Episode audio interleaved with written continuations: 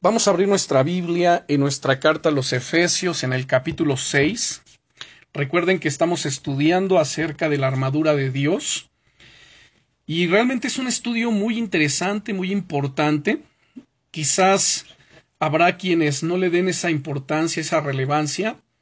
Pero hoy quiero contar un testimonio. Digo, va a ser un testimonio introductorio para que continuemos con este estudio del por qué hago tanto énfasis en la armadura de Dios, por qué tanto énfasis en la oración principalmente. Recuerden que iniciamos este estudio el domingo 5 de septiembre, llevamos ya 16 lecciones, con el día de hoy sería la lección número 17, o sea que hemos estado enseñando alrededor de cuatro meses sobre la armadura de Dios. Bien, ahorita voy a explicar algunas cosas para contar este testimonio pero primero quiero que demos lectura a la palabra del Señor, que hagamos una oración y entonces entramos en materia. Bien, Efesios capítulo 10 nos dice, perdón, capítulo 6 y versículo 10, Por lo demás, hermanos míos, fortaleceos en el Señor y en el poder de su fuerza. Vestíos de toda la armadura de Dios para que podáis estar firmes contra las acechanzas del diablo porque no tenemos lucha contra sangre y carne, sino contra principados, contra potestades, contra los gobernadores de las tinieblas de este siglo, contra huestes espirituales de maldad en las regiones celestes. Por tanto, tomad toda la armadura de Dios para que podáis estar, podáis resistir en el día malo, y habiendo acabado todo, estad firmes.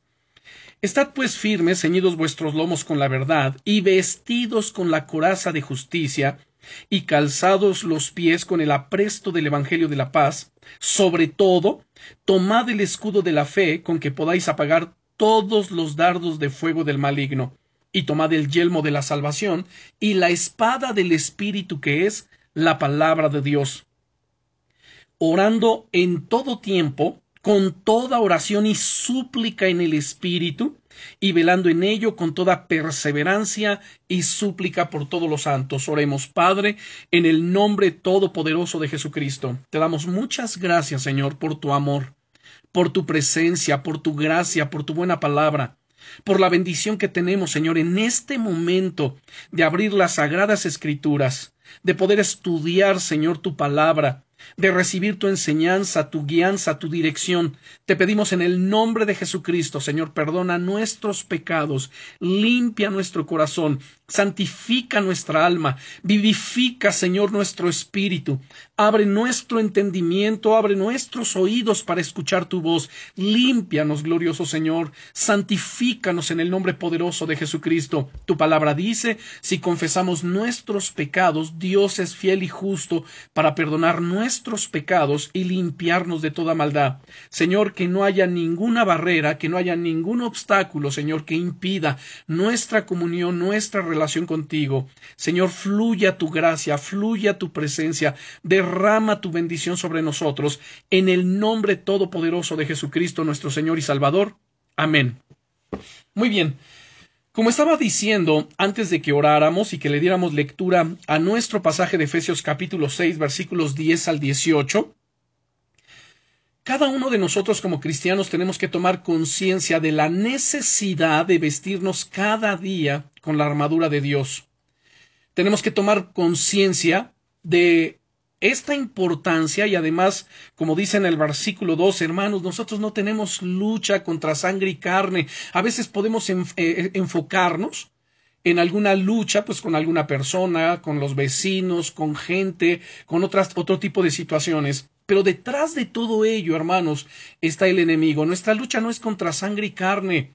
Cuando alguien se opone al Evangelio, cuando alguien eh, nos hace resistencia, o hay un cierto tipo de persecución, no es en sí la gente, sino detrás de ello están operando fuerzas espirituales demoníacas para impedir nuestro avance, nuestro progreso, aun dentro del hogar, en la familia, quien viene a traer división, discordia, resentimiento, eh, disensión y todo este tipo de cosas, es el enemigo. No tenemos lucha contra sangre y carne, sino contra principados, contra potestades, contra los gobernadores de las tinieblas de este siglo, contra huestes espirituales de maldad en las regiones celestes. El verso 13 es clarísimo diciéndonos, por tanto, o sea, si alguien dice, bueno, si ya entendí que tengo lucha contra el enemigo, contra huestes demoníacas, pero ¿qué debo hacer? Bueno, pues toma toda la armadura de Dios para que puedas resistir en el día malo y habiendo acabado todo, estad firmes. Ya explicamos, ya enseñamos acerca de estas cosas, por ejemplo, el versículo 14, Estad pues firmes, ceñidos vuestros lomos con la verdad y vestidos con la coraza de justicia. Ya enseñamos a qué se refiere esto. El verso 15, calzado los pies con el apresto del Evangelio de la paz. Sobre todo, dice el versículo 16, tomad el escudo de la fe con que podáis apagar todos los dardos de fuego del maligno, y tomad el yelmo de la salvación y la espada del Espíritu que es la palabra de Dios. Ya lo hemos estado explicando. Incluso en el versículo 18 ya llevamos varias lecciones sobre esto, orando en todo tiempo, con toda oración y súplica en el Espíritu, y velando en ello con toda perseverancia y súplica por todos los santos. Alguien dirá, bueno, ¿y por qué tanta, tanto énfasis en ello y sobre todo en la oración? Miren, hermanos, nuestra batalla, nuestra lucha, nuestra guerra es real. El enemigo, hermanos, que el Señor lo reprenda en el nombre de Jesucristo, Él busca la forma de frenar nuestro avance, nuestro crecimiento, nuestro desarrollo espiritual. Él busca, hermanos, desanimar a la iglesia, a los creyentes. Él busca romper, lesionar, fracturar nuestra relación con Dios. Ese es su objetivo, mantenernos entretenidos con muchas otras cosas, pero no con Dios, no con nuestra comunión con Él. Es más, a Él le interesa que la iglesia se entretenga también con otro tipo de enseñanzas, con otro tipo de predicaciones, pero no con la sana doctrina. Así que tenemos que discernir. Por ello es que llevamos ya cuatro meses enseñando sobre la armadura de Dios. Como les decía al principio, iniciamos el, el domingo 5 de septiembre, nuestra primera lección sobre la armadura de Dios. Llevamos 16 lecciones, el día de hoy es la 17. Y respecto de la oración, que como ya mencioné, llevamos también varias lecciones enseñando sobre el versículo 18, orando en todo tiempo, con toda oración y súplica en el Espíritu, y velando en ello con toda perseverancia y súplica por todos los santos. Aquí yo les hago la pregunta, ¿cómo va su vida de oración? ¿Cómo está su relación con Dios? A esta altura, nuestra relación con Dios, nuestra comunión con Él debe estar mejor que nunca.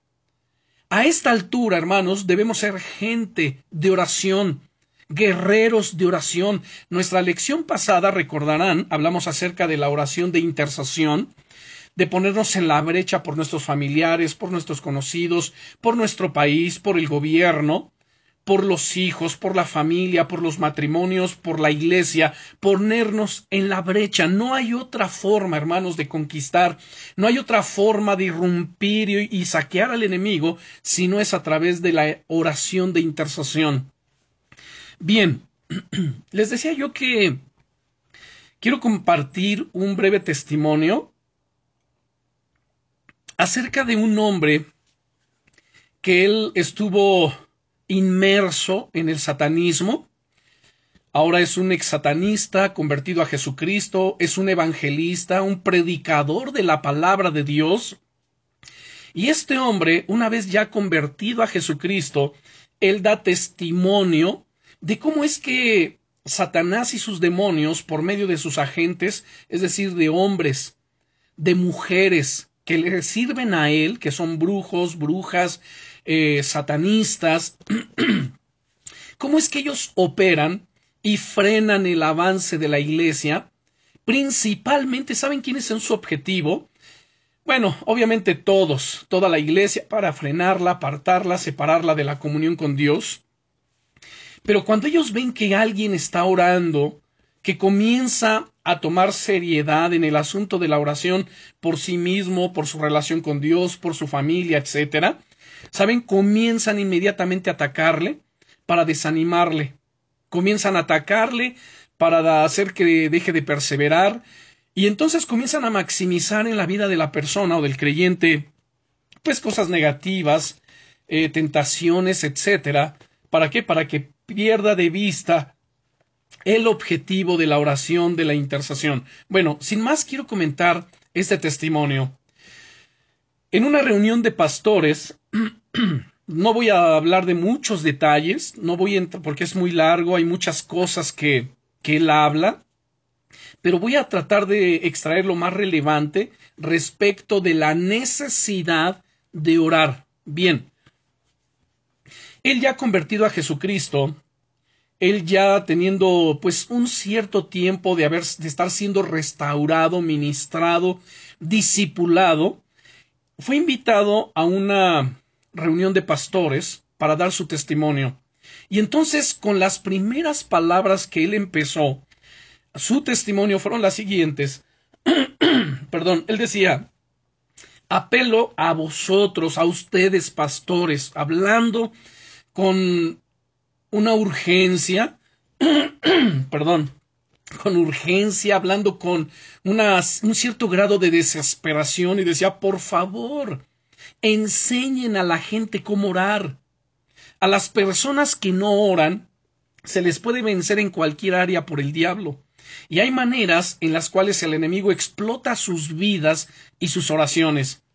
El enemigo sabe exactamente cómo explotar las oraciones de las personas que no saben cómo orar. Enséñenle a la gente cómo usar la armadura espiritual que Dios provee. Entonces aquí hace énfasis en dos cosas muy importantes. Número uno, la oración. Enséñenles a orar. Si alguien se preguntaba hasta hoy, bueno, ¿y por qué el pastor ya lleva tantos meses enseñando sobre la armadura de Dios? Precisamente por esto. ¿Y por qué tanto énfasis en la oración? porque la iglesia no sabe orar. Es decir, podrán tener cierta información acerca de la oración, pero realmente no sabe orar. En reuniones de oración, si yo le digo, a ver, tú ponte a orar por esto, intercede por aquello. Pastor, es que yo no sé orar, pastor, es que yo no puedo, pastor. Se sienten atados, ¿se dan cuenta? Es más, las oraciones de la gran mayoría de los cristianos no pasan de 10, 15 minutos cuando lo mínimo que debemos de orar es una hora, lo mínimo, lo menos. Cuando el Señor Jesucristo en el huerto del Getsemaní había llevado a sus discípulos la noche de su arresto, ¿saben? Él le pidió a tres de ellos, Juan, Jacobo y Pedro, que le ayudaran a orar. ¿Y por qué razón? Él abrió su corazón y les dijo, saben, mi alma está muy triste hasta la muerte, ayúdenme a orar. ¿Saben cuánta gente está en necesidad? En una situación espiritual crítica, terrible, en una situación familiar, de trabajo, de negocio, de salud, etcétera, crítica, y necesita ayuda, necesita oración. Jesús en ese momento estaba viviendo el momento más crítico de su vida y de su ministerio. Por eso abrió su corazón y les dijo, saben, mi alma está muy triste hasta la muerte. Quédense aquí mientras yo voy allí y oro. Obviamente esperaba que ellos oraran. Después vuelve Jesús y le dice a Pedro, Pedro, ¿no has podido velar conmigo tan solo una hora? O sea, una hora es lo mínimo. ¿No has podido velar conmigo? ¿No has podido orar tan solo una hora? Y entonces se fue el Señor y volvió a orar. Vuelve y regresa y los encuentra durmiendo y le dice, ay Pedro, vela y ora para que no entres en tentación. ¿Saben una de las razones por qué la iglesia cae en tentación? Por una de las razones por qué fallamos y fracasamos? ¿Por qué somos débiles para enfrentar las tentaciones, para enfrentar las luchas, para soportar, para resistir? Por ello, porque la vida de oración es una vida débil. Es una vida demasiadamente débil, frágil. Por eso dice Jesús, vela y ora. ¿Por qué nos levantamos de madrugada a orar?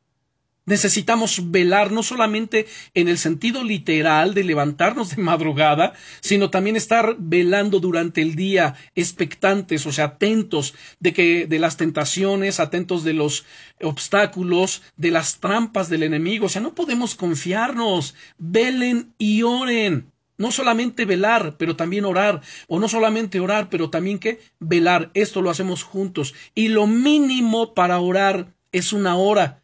Este hombre clamaba, este hombre decía, apelo a ustedes, pastores, por favor, noten, por favor enseñen a la gente cómo orar. Hoy día se está enseñando tantas cosas desde, desde los púlpitos, principalmente, hermanos, esa demoníaca herejía que es la, eh, el Evangelio de la prosperidad. ¿Y por qué? Pues porque es lo que la gente quiere oír. ¿Quién no quiere ser prosperado? Todo el mundo queremos prosperar, ¿no es cierto?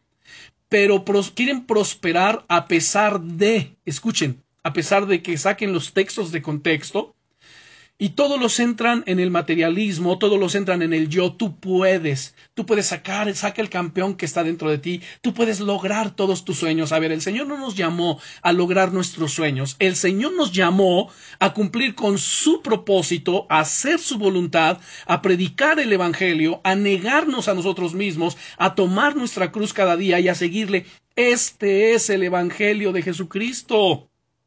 Por esta razón, por el descuido y la, y la desatención de lo que el Señor nos enseña en su palabra, es por eso que la iglesia es débil, no hay poder. Luego se preguntan por qué no hay sanidades, por qué no hay milagros, por qué no vemos los cielos abiertos. Por ello, yo te pregunto, iglesia, ¿cuánto tiempo oras al día? Lo mínimo que tú debes orar es una hora, lo mínimo. A estas alturas ya es para que estés orando alrededor de dos, tres, cuatro horas, cinco horas. Y alguien me dirá, pastor, pero es que tengo muchas cosas que hacer. Sí, yo también. Todos tenemos cosas que hacer. Pero para eso es priorizar. Tenemos que establecer orden en nuestra agenda, en nuestras prioridades y hacer a un lado las cosas que nos distraen, aquellas cosas que nos roban el tiempo las redes sociales y muchas otras cosas y darle prioridad a la oración y al estudio de la palabra. Ya hablamos acerca de la palabra de Dios. Ustedes recordarán en el versículo 17 que nos dice y la espada del Espíritu que es la palabra de Dios. Entonces este hombre decía, miren, a las personas que no oran se les puede vencer en cualquier área por el diablo. Y hay maneras en las que el enemigo explota sus vidas y oraciones.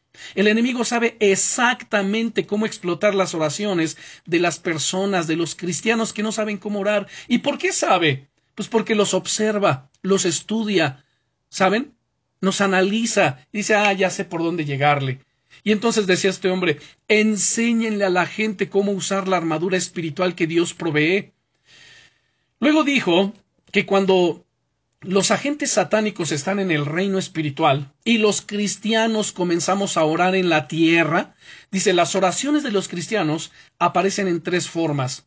Todas las oraciones aparecen, dice, como, como si fuera el humo que se eleva a los cielos. Obviamente nosotros no lo vemos porque tenemos nuestros, nuestros ojos físicos y estamos acostumbrados y adaptados, por supuesto, a ver lo natural. No vemos lo espiritual, pero ellos ellos ven en el espíritu demoníaco y pueden ver cuando una persona está orando o una iglesia ora cómo suben las oraciones delante de Dios.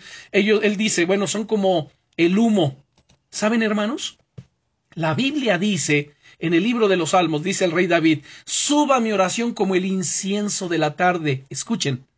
¿Cómo es el incienso? ¿Cómo sube el incienso cuando está siendo quemado? Como un humo, ¿no es cierto? Bueno, la Biblia dice en Apocalipsis, vean cuánta razón esto que dice este testimonio de esta persona o de este hermano el ahora. En el libro de Apocalipsis, en el capítulo 8, en el capítulo 8 dice lo siguiente, desde el versículo 1 voy a dar lectura. Dice, cuando abrió el séptimo sello, se hizo silencio en el cielo como por media hora, y vi a los siete ángeles que estaban en pie delante de Dios, y se les dieron siete trompetas. Otro ángel vino entonces y se paró ante el, ante el altar con un incensario de oro, escuchen con atención, y se le dio mucho incienso para añadirlo a las oraciones de todos los santos sobre el altar de oro que estaba delante del trono. ¡Wow! ¿Qué se le dio a este ángel en su incensario? Mucho incienso. Para añadirlo a dónde? A las oraciones de los santos. Entonces, cuando oramos, hermano, nuestra oración sube como el humo del incienso, sube delante de la presencia de Dios. Dice el verso 4, y de la mano del ángel subió a la presencia de Dios el humo del incienso con las oraciones de los santos. Y el ángel tomó el incensario y lo llenó de fuego del altar y lo arrojó a la tierra y hubo truenos y voces y relámpagos y un terremoto. Resalto el versículo 4. Y de la mano del ángel subió a la presencia de Dios el humo del incienso con las oraciones de los santos. Entonces, este hombre dando testimonio y quizá en ese momento sin saber lo que decía Apocalipsis capítulo 8 porque no lo citó, él dice que las oraciones de los cristianos, todas, todas, aparecen como el humo que se eleva a los cielos. Imagínense ustedes, cuando comienzan a orar.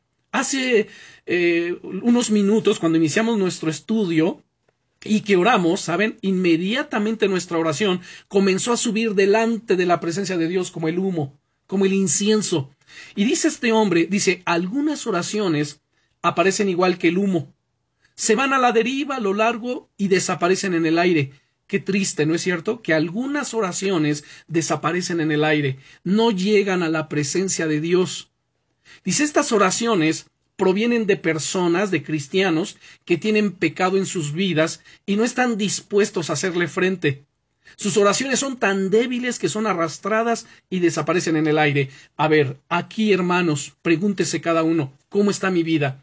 Si ustedes se dan cuenta, siempre, en nuestros estudios, ya sean de manera virtual o presenciales, en nuestras predicaciones también, ya sean virtuales o presenciales, saben, antes de iniciar la prédica o el estudio, siempre hacemos una oración y en esta oración eh, incluye arrepentimiento, ¿no es cierto? Le decimos, Señor, perdona nuestros pecados, toda iniquidad, toda actitud incorrecta, toda cosa, Señor, que no te agrada. ¿Por qué? Por dos razones perdón, en primer lugar, porque la Biblia dice que no hay hombre que nunca peque. Y con esto no significa, ah, pues entonces podemos andar pecando. No, no, no tenemos por qué. El llamado de Dios a nuestra vida es muy claro en Primera de Pedro capítulo 1 y en el versículo 15 diciendo, sino como aquel que los llamó es santo, sed también vosotros santos en toda vuestra manera de vivir, porque escrito está, sed santos porque yo soy santo. Entonces, el llamamiento que Dios nos ha hecho es un llamamiento santo. Y ese llamamiento santo es a vivir en qué? En santidad, sino como aquel que os llamó es santo. Dios es santo. No hay pecado, no hay maldad, no hay iniquidad delante de él. Pues sed santos también vosotros en toda vuestra manera de vivir. Debemos caminar en qué? En santidad. Ya hemos hablado acerca de ello porque escrito está, sed santos, dice el Señor, porque yo soy santo.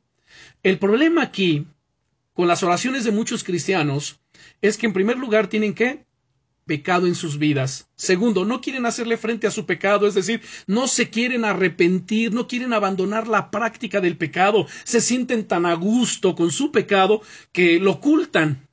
Pues este tipo de personas, sus oraciones son estas, suben como el humo también, pero cuando llegan a cierto nivel, se van a la deriva y desaparecen. Sus oraciones son tan débiles que son arrastradas y desaparecen en el aire. Dicho de otra manera, solo están perdiendo el tiempo cuando oran. El segundo tipo de oración es también dice como el humo que se levanta hasta que llega a esta roca, una roca de oscuridad, pero no penetra a través de ella. Ahora, ¿qué significa esto de la roca? Miren, yo no sé si les ha sucedido, yo creo que sí. Que cuando a veces uno comienza a orar, uno siente que la oración simplemente no fluye, es más, uno siente como que los cielos están cerrados, como que los cielos son de bronce, bueno, pues no estamos, hermanos, equivocados. En realidad, muchas veces que hay, hay un domo, hay una roca espiritual en los cielos que impide el paso de las oraciones. Y esto es lo que estamos hablando. Miren, del primer tipo de oración, de las personas que tienen pecado, de los cristianos que tienen pecado, ni siquiera su oración llega a ese nivel, ni siquiera apenas empieza a elevar y desaparece. Pero del segundo tipo de cristianos, su oración llega hasta este domo, hasta esta roca de oscuridad, pero no penetra a través, o sea, no pasa. Esto suele ser personas que tratan de, sí, de purificarse, pero saben, pero carecen de la fe en lo que tienen que hacer cuando oran. Su oración es muy débil. por lo general ignoran los otros aspectos importantes que se necesitan cuando alguien ora. Por ello, hermanos, es que hemos estado viendo varias lecciones sobre la oración, diferentes tipos de oración, para yo enseñarles cómo orar, qué orar, qué hacer, cómo ejercitar la palabra, etcétera. Saber cómo orar, hermanos. Ahora, el tercer tipo de oración, o el tercer tipo de cristiano, es igual su oración semejante al humo, pero esta oración es muy diferente de las dos primeras. Esta oración está llena de fuego. A medida que sube, es tan caliente esta oración que cuando llega a esa roca, a ese domo que está en el cielo, en una, en una parte del cielo, saben, la roca comienza a derretirse. Ah, y se comienza a derretir como la cera. Esa oración es tan fuerte, es un fuego como un soplete, que perfora la roca y entonces pasa a través de ella. Muchas veces cuando la gente comienza a orar o los cristianos comenzamos a orar, las oraciones parecen como el primer tipo, ¿no? Así un, un humo. Pero a medida que continuamos orando, perseverando, las oraciones cambian y llegan a ser como la segunda oración. Escuchen esto. Cuando ustedes comienzan a orar, siempre debemos comenzar con arrepentimiento. Padre, en el nombre de Jesucristo te pido que perdones mis pecados. Límpiame, santifícame. A ver, Espíritu Santo, redarguye mi corazón. Muéstrame de qué cosas debo arrepentirme. Perdóname. Porque recuerden que la, el pecado hace separación entre el hombre y Dios. Y por causa del pecado, Dios no escucha la oración, ni siquiera puede subir. Entonces, cuando la gente comienza a orar, las oraciones parecen como el primer tipo, es un humo. Pero a medida que continúan orando, sus oraciones cambian y llegan a ser como la segunda oración. Y a medida que continúan orando, de repente se enciende y se convierte en un fuego. Y esas oraciones llegan a ser tan poderosas que atraviesan la roca y entran directamente al trono de Dios, al trono de la gracia.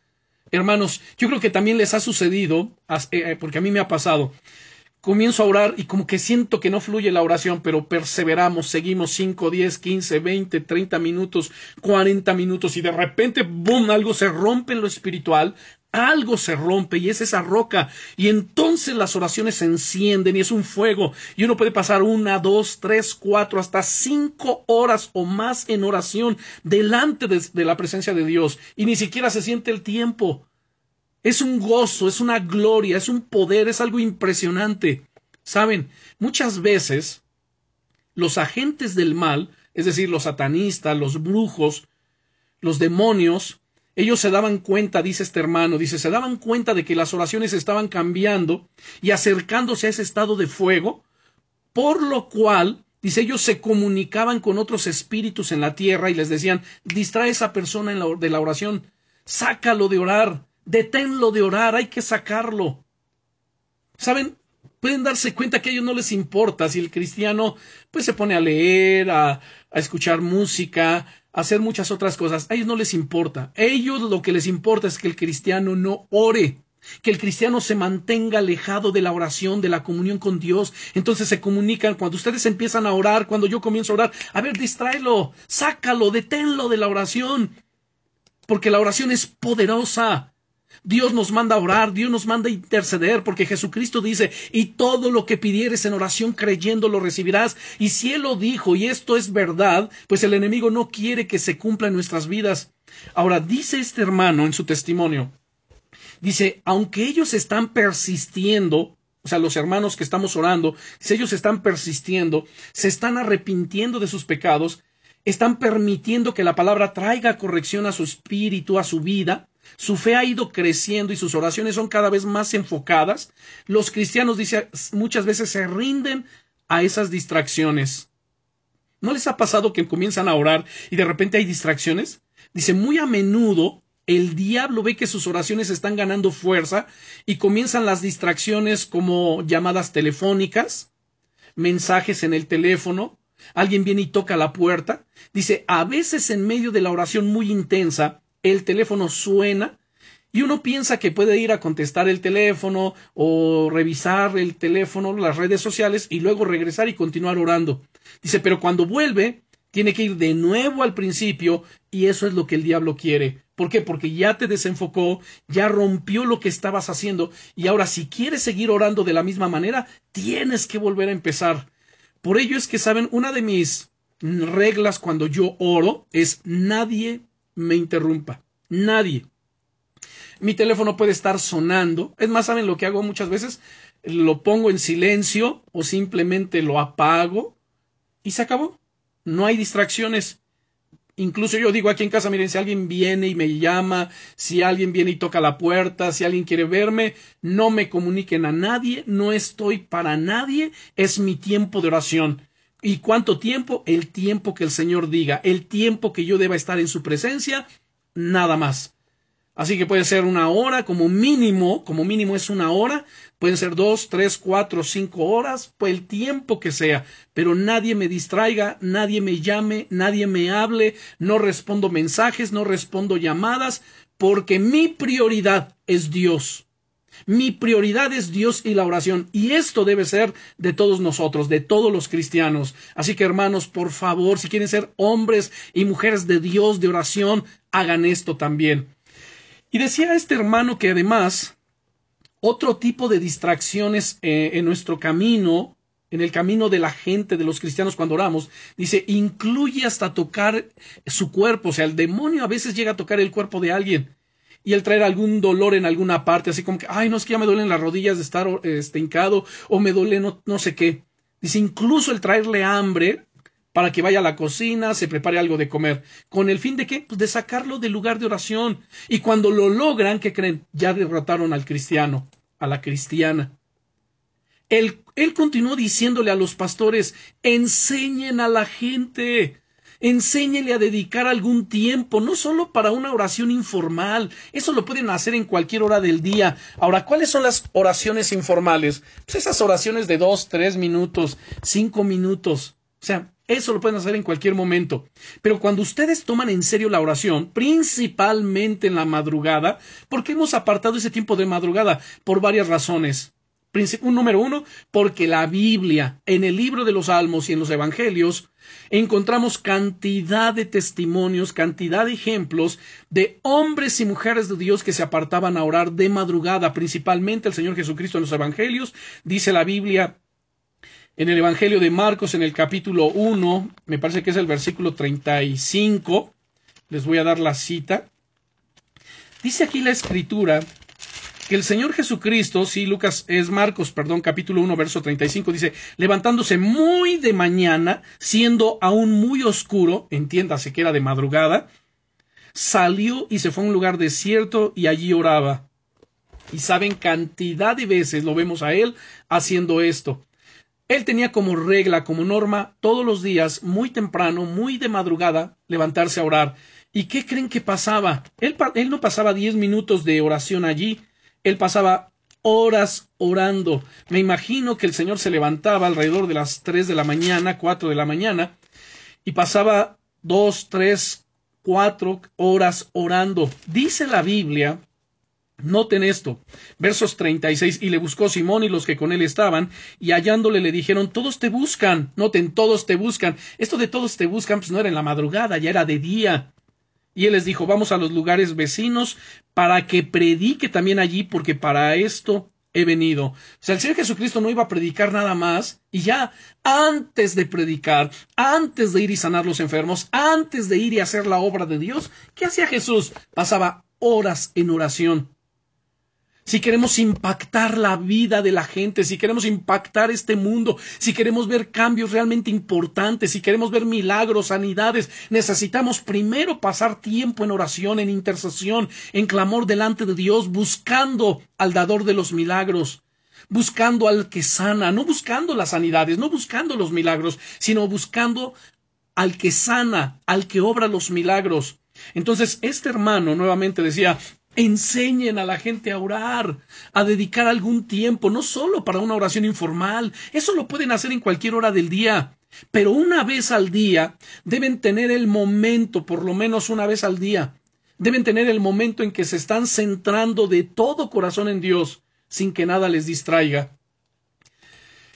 Y luego decía él, y si la gente persiste en este tipo de oración, si se dejan inspirar en el Espíritu y siguen adelantándose sin parar, sin detenerse, algo pasa en el Espíritu. El fuego de su oración toca la roca y se derrite. Y este hombre dice que cuando empieza el deshielo es tan caliente que no hay ningún espíritu demoníaco, ni espíritu humano, ningún demonio, ni principado, ni potestad que pueda soportarlo. Todos ellos huyen, salen corriendo de allí. Entonces llega una abertura en el reino espiritual. O sea, tan pronto llega, todo el problema en la oración se detiene. La persona que está orando en la tierra solo siente que la oración de repente es tan suave, tan agradable, tan poderosa, tan intensa. Y he descubierto que usualmente en ese momento, saben, se pierde la conciencia del tiempo y de muchas otras cosas. Y no es que nos convertimos en desordenados, no. Dios cuida de nuestro tiempo, pero es como que dejamos todas las cosas atrás y nos conectamos con Dios. Solamente estamos en la presencia de Dios y no hay nada más importante, solamente Dios. Ahora, este hombre dijo que cuando las oraciones entran, a partir de ese momento no puede haber ningún tipo ya de resistencia y la persona que ora puede seguir haciéndolo mientras él quiera. No hay resistencia que pueda detenerlo ahora. Y entonces él dijo que después de que termine la oración, ese agujero que se abrió en la roca permanece abierto. Y dijo que la gente cuando se levanta de su lugar de oración y salen, este agujero abierto se mueve junto con ellos. Dice, ya no operan bajo el manto de oscuridad, sino que ahora operan bajo cielos abiertos. La Biblia nos habla de los cielos abiertos. El Señor Jesucristo, cuando habló con los discípulos, eh, con Natanael, le decía, mira Natanael, desde ahora tú vas a ver los cielos abiertos y ángeles que descienden y suben sobre el Hijo del Hombre. Cielos abiertos. Jesús caminaba bajo cielos abiertos. La iglesia necesitamos caminar bajo cielos abiertos. ¿Por qué ya no hay tantas bendiciones como debiera haberlos? O sea, Dios nos bendice, sí, pero ¿por qué no suceden las cosas como deberían suceder? Milagros, sanidades, prodigios, señales, conversiones dramáticas. ¿Por qué? Porque caminamos muchas veces, hermanos, bajo los cielos cerrados. Necesitamos que esos cielos se abran. Y esta es la forma de abrirlos, una vida de santidad y de oración, de obediencia, de sujeción a la palabra de Dios. Además, él dijo, este hombre nos dijo que en tal estado el diablo no puede hacer lo que quiera ya en contra de ellos, en contra de estos cristianos. Y la presencia del Señor es como un pilar del cielo que descansa sobre sus vidas. Ellos están protegidos y hay tanto poder dentro de esa columna a medida que se mueven que la presencia de Dios sobre ellos toca a otras personas. Disciernen lo que el enemigo ha hecho en otras personas, o sea, hay un discernimiento impresionante, palabra de conocimiento, los dones comienzan a fluir de una manera gloriosa. Y en lo que hablan con la gente y esas personas se paran con ellos, entonces entran en este pilar. Mientras se mantengan dentro de esa columna, todas las ataduras del enemigo se debilitan. ¿No les ha pasado que dicen, a ver, es que yo he orado tanto por esto y no pasa nada, pero el hermano fulano o fulanita oró y mira, sucedió. O sea, ¿qué pasó? ¿Cómo por qué? Porque yo tanto he orado o tanto he dicho o he creído y no pasa nada, pero mira, este hermano o esta hermana vino, oró y wow, se rompió algo, hubo liberación, hubo sanidad, hubo aquella cosa. Bueno, ¿por qué razón? Porque esta persona que vino y oró, o ese hermano o hermana, hacen precisamente lo que estamos hablando viven una vida de santidad, una vida de oración, de intercesión. Los cielos están abiertos y por ello es que se mueven en ese poder de Dios. Así que cuando estas personas, hermanos, estos cristianos que creemos, que oramos, que perseveramos, saben, tienen este progreso espiritual, podemos compartir de Jesucristo con los pecadores de una manera más fácil, más práctica. Y entonces es fácil llevarlos a los pecadores al camino del Señor, al Evangelio, los pasamos al otro lado. ¿Por qué? Porque la resistencia que había en sus mentes, en su corazón, ¡boom!, se ha debilitado. Al orar por los enfermos o por las cosas, la presencia que está ahí hace toda la diferencia. El hombre dijo además, ¿saben? Este hermano dijo que el diablo odia a dichas personas, a dichos cristianos que son intercesores. También dijo que si hay lugares donde la oración se hace con regularidad, a través de esa manera, entonces la presencia se encuentra sobre ese lugar y no se va. Así que incluso las personas que no conocen a Dios cuando entran a este lugar, de repente todas las ataduras se debilitan. Y si alguien se preocupa a ministrarle solo con paciencia y con amor, ¿saben? Fácilmente se puede salir adelante. No por poder ni por la fuerza humana, sino por el Espíritu de Dios. ¿Con cuánta razón? Dios hablando a través del profeta Zacarías, escuche bien las palabras del Señor. Zacarías capítulo 4 versículo 6. Entonces respondió y me habló diciendo, esta es palabra del Eterno. Mire qué importante escuchar la palabra, que viene la palabra de Dios. Esta es la palabra del Eterno a Zorobabel que dice, no con ejército, ni con fuerza, sino con mi espíritu, ha dicho el Señor de los ejércitos. Nuestro progreso, nuestro avance, hermanos, no va a ser con fuerza, no va a ser con ejército, sino con el glorioso y poderoso o todopoderoso Espíritu de Dios. Y todo esto sucede, decía este hermano, cuando el Espíritu de Dios está presente de una manera gloriosa, palpable. Y él dijo también que si nadie se molesta acerca de estas personas, digamos, que no conocen a Jesucristo, para que entren en la presencia de Dios, entonces esta gente pues obviamente se sentirá condenada y comenzarán a debatir si debieran entrar o no. Pero si no pasan a través, cuando se alejan de este lugar, tendrán ataduras más fuertes y el diablo hace todo lo posible para no permitir que vengan de nuevo a este medio ambiente. Saben, por eso es que hay una resistencia cuando la gente queremos traerla a, a la iglesia, quieren invitar a alguien y ustedes saben, comienzan las, las resistencias, de repente dicen que sí y a la mera hora que crees sucedió algo y ya no pudo venir, el carro no arrancó, un problema familiar, todo eso es la operación del enemigo. Y nuestra labor en oración, en intercesión es derribar todo ello. En el nombre de Jesucristo, quebrantar todo obstáculo, quebrantar toda barrera, quebrantar toda oposición. En el nombre de Jesucristo para que esta gente pueda venir al conocimiento de la verdad, esta gente, familiares, amigos, conocidos, puedan venir, hermanos, a nuestras reuniones. Ahora, ¿te puedes imaginar que estábamos todos sentados mirando ahí al hombre? Él nos estaba diciendo las cosas que solía hacer y lo que él solía ver. Luego nos dijo lo que les hacían a las personas que avanzaron a través de la oración.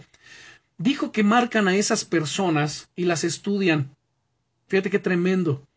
Dice que excavan todo lo que pueden encontrar sobre esas personas. Así que saben acerca de sus debilidades y cuando alguien les supera a estos espíritus malignos en la oración y abren paso en la oscuridad, ellos se comunican con otros espíritus y les dicen, elígelo como blanco a él o a ella con esto y con eso y con aquello. Estas son sus debilidades. Por eso, cuando esta persona sale del cuarto de oración, el espíritu de oración, ¿saben? Está sobre uno. La presencia de Dios está sobre nosotros. El espíritu de Dios está poderoso en nosotros. Y el gozo del Señor es nuestra fortaleza. Pero a medida que avanzamos, ¿qué creen? El enemigo trata de llevar las cosas, trata de desenfocarnos para distraernos de que nos mantengamos ocupados en el Señor. O sea, trata de distraernos de ello, de sacarnos. Ahora, si tú estás orando, hermano, hermana, y realmente anhelas y deseas ser un hombre o una mujer de oración, de intercesión, bueno, déjame decirte algo. Tú tienes que trabajar fuerte en, en las áreas que, en las que eres débiles. ¿A qué me refiero con ello? Lo que ese hermano decía que si tu debilidad está en la zona de tu genio, de tu carácter, pues entonces el enemigo va a hacer que la gente haga cosas que pueden hacerte eh, enojar. ¿Sí me explico? No sé si te ha pasado que empiezas a orar, a buscar a Dios y wow, pasas un momento glorioso, pero de repente, cuando sales de orar o de una reunión que fue de gran bendición, ya hay pleito con tu esposo, con tu esposa, eh, hay un, un problema, una situación que entonces viene y afecta esa área donde tú eres débil y explotas. ¿Fue casualidad? No. Si discernimos, era el enemigo sacándote o tratándote de, de, desenfocarte. Así que seamos sabios, sensatos. Por eso es que, hermanos, dice el apóstol Pablo en Efesios capítulo 4, versículo 17, no le deis lugar al diablo No le des. También dice en Gálatas capítulo 5 versos 17 que no suplamos a los deseos de la carne. Miren hermanos, si tú no eres sensible al Espíritu Santo y te dejas entrar, te dejas llevar por em, el enojo, la ira, quitas tus ojos del Señor, ahí entonces viene el problema. Si tú te enojas, te sientes furioso, furiosa, y después de unos minutos o más tarde quieres eh, venir y entrar en oración, pues no puedes, ya no puedes.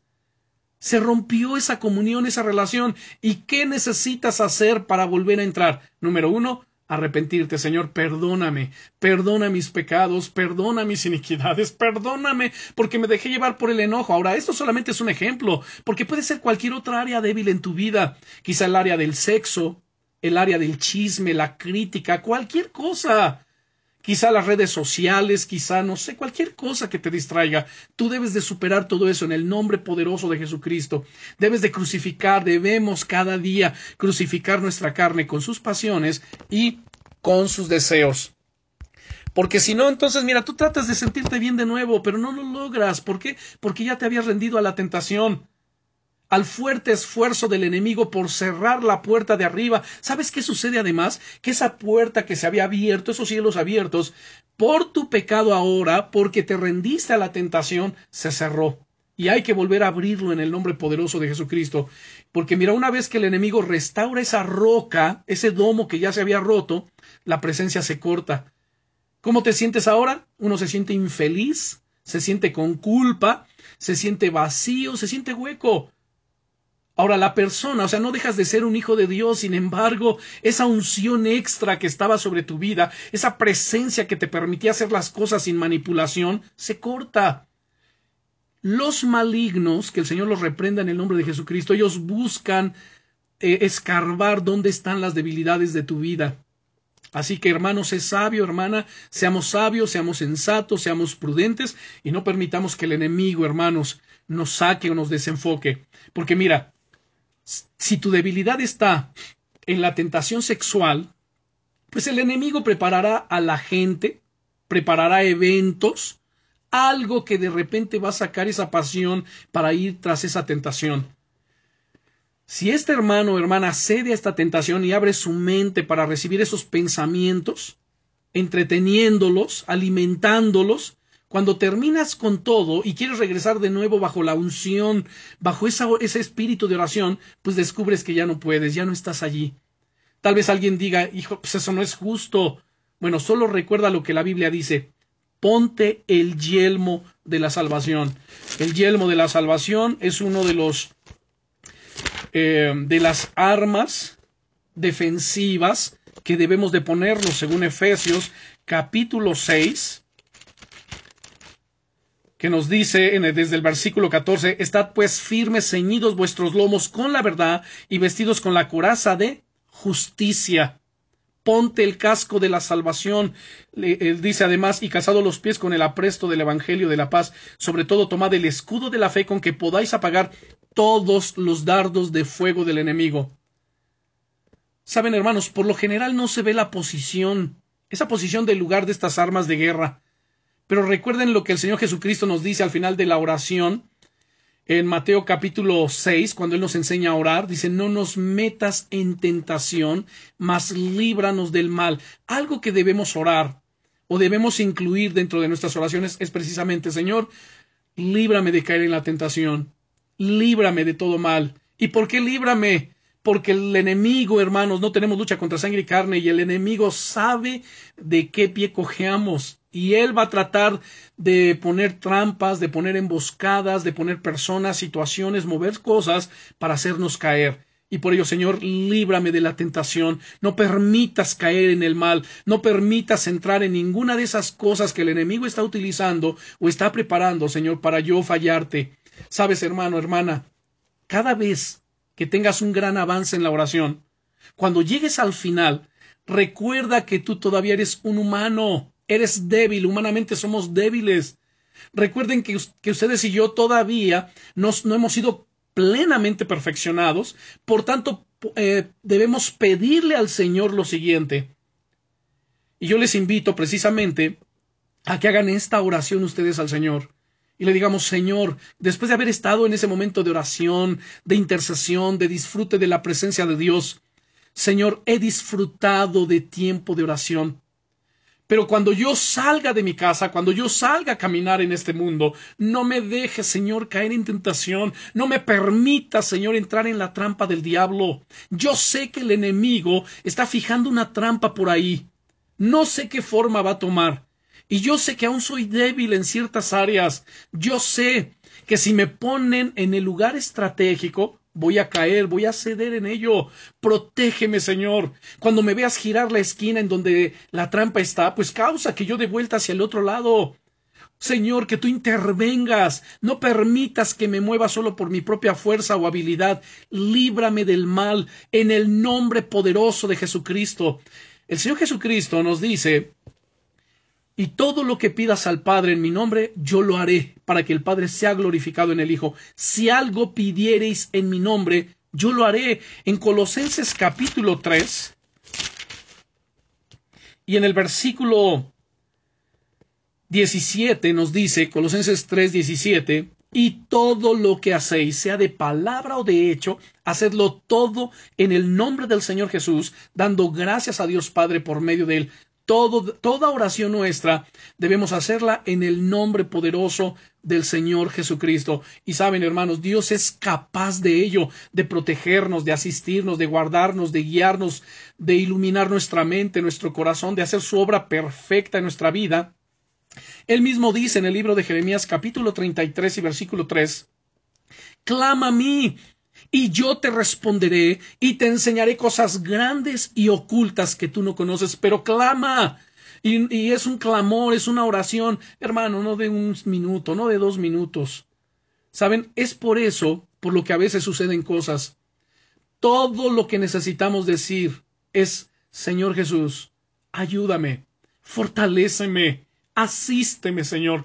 Dependo enteramente de ti. Es por eso que el apóstol Pablo escribió en su carta a los tesalonicenses diciendo, Dad gracias a Dios en todo, porque esta es la voluntad de Dios para con vosotros en Cristo Jesús. Démosle gracias a Dios, Señor. Yo te doy gracias porque estás conmigo. Gracias porque me has llamado con un llamamiento santo. Gracias, Señor, porque tú abres los cielos sobre mi vida. Gracias porque tú haces todas las cosas en mí y a través de mí. Saben, hermanos, algunas cosas no son tan buenas. Algunas cosas que Dios permite son dolorosas. Y quizá nos preguntamos, ¿por qué Dios lo permite? Bueno, si tan solo supiéramos de lo que Él nos está salvando, se lo agradeceríamos. Cuando aprendamos a confiar en el Señor, ¿sabes? Siempre vamos a acabar dándole gracias en todo y por todo.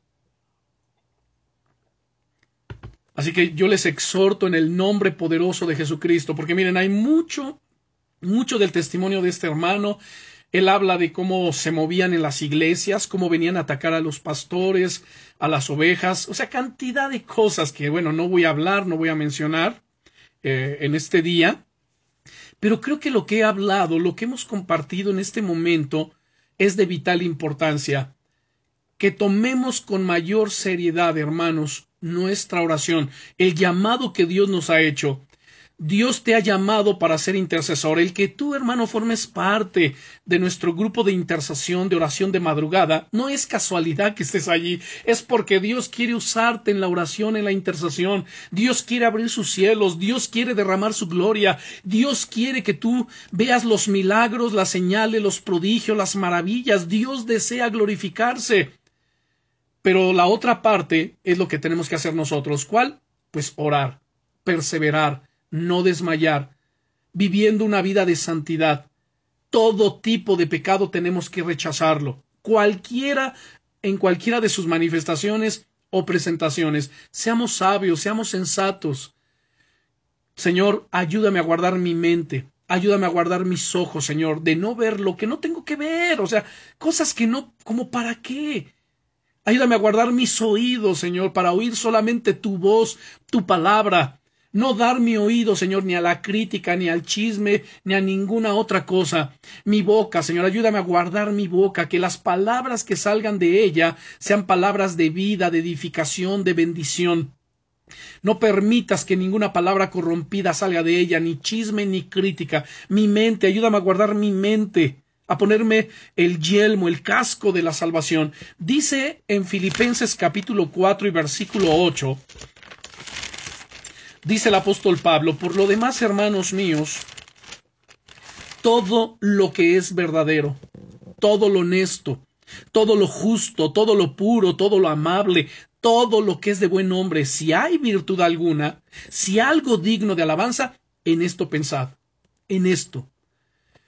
Y concluyo con Primera de Pedro capítulo 1 versículos 15 al 16 que le cité hace unos momentos, donde nos dice, si gustan abran por favor su Biblia, Primera de Pedro capítulo 1 versículo, versículos 15 y 16, dice aquí, sino como aquel que os llamó es santo, Sed también vosotros santos en toda vuestra manera de vivir, porque escrito está, sed santos porque yo soy santo, dice el Señor. Si vivimos una vida de santidad, de rectitud, de obediencia a Dios, de comunión con Él, hermanos, los cielos estarán abiertos sobre nuestras vidas. Para mucha gente hablar de la oración, para muchos cristianos, es algo aburrido, algo tedioso, algo cansado, así como que, ay no, otra vez la oración, ay otra vez orar. es que no han dimensionado, hermano, toda la gloria y el poderío que Dios derrama a través de ello. No lo han entendido. Si lo entendieran, harían de la oración una prioridad en su vida. De la oración y el estudio de la palabra de Dios. De hecho, esa era la oración, eh, era la prioridad, perdón, de los apóstoles y lo podemos ver en el libro de los Hechos en el capítulo 6 versículo 4 dice el apóstol decían aquí los apóstoles nosotros persistiremos en la oración y en el ministerio de la palabra la prioridad del ministerio la prioridad de los siervos de Dios debe ser la oración y la palabra de Dios.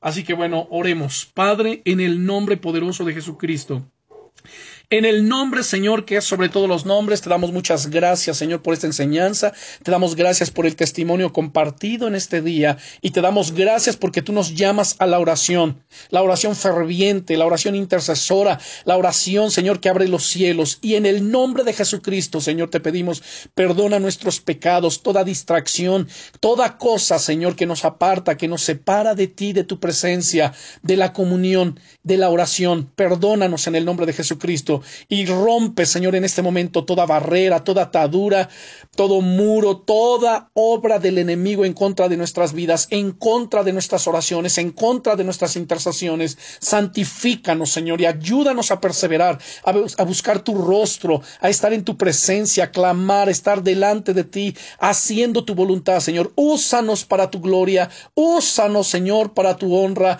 úsanos, Señor, en el nombre todopoderoso de Jesucristo. Derrama sobre nosotros espíritu de gracia y de oración, espíritu de intercesión y que no haya nada, nada, Señor, que pueda interponerse, Señor, a nuestra comunión contigo, a nuestra oración, a nuestra intercesión. Ayúdanos a levantarnos de madrugada, a perseverar, a seguir haciéndolo delante de tu presencia, Señor. En el nombre poderoso de Jesucristo, gracias por tu fidelidad, gracias por tu amor y tu presencia y tu poder, por tu Santo Espíritu. En el nombre poderoso de Jesucristo, nuestro Señor y nuestro Salvador. Amén.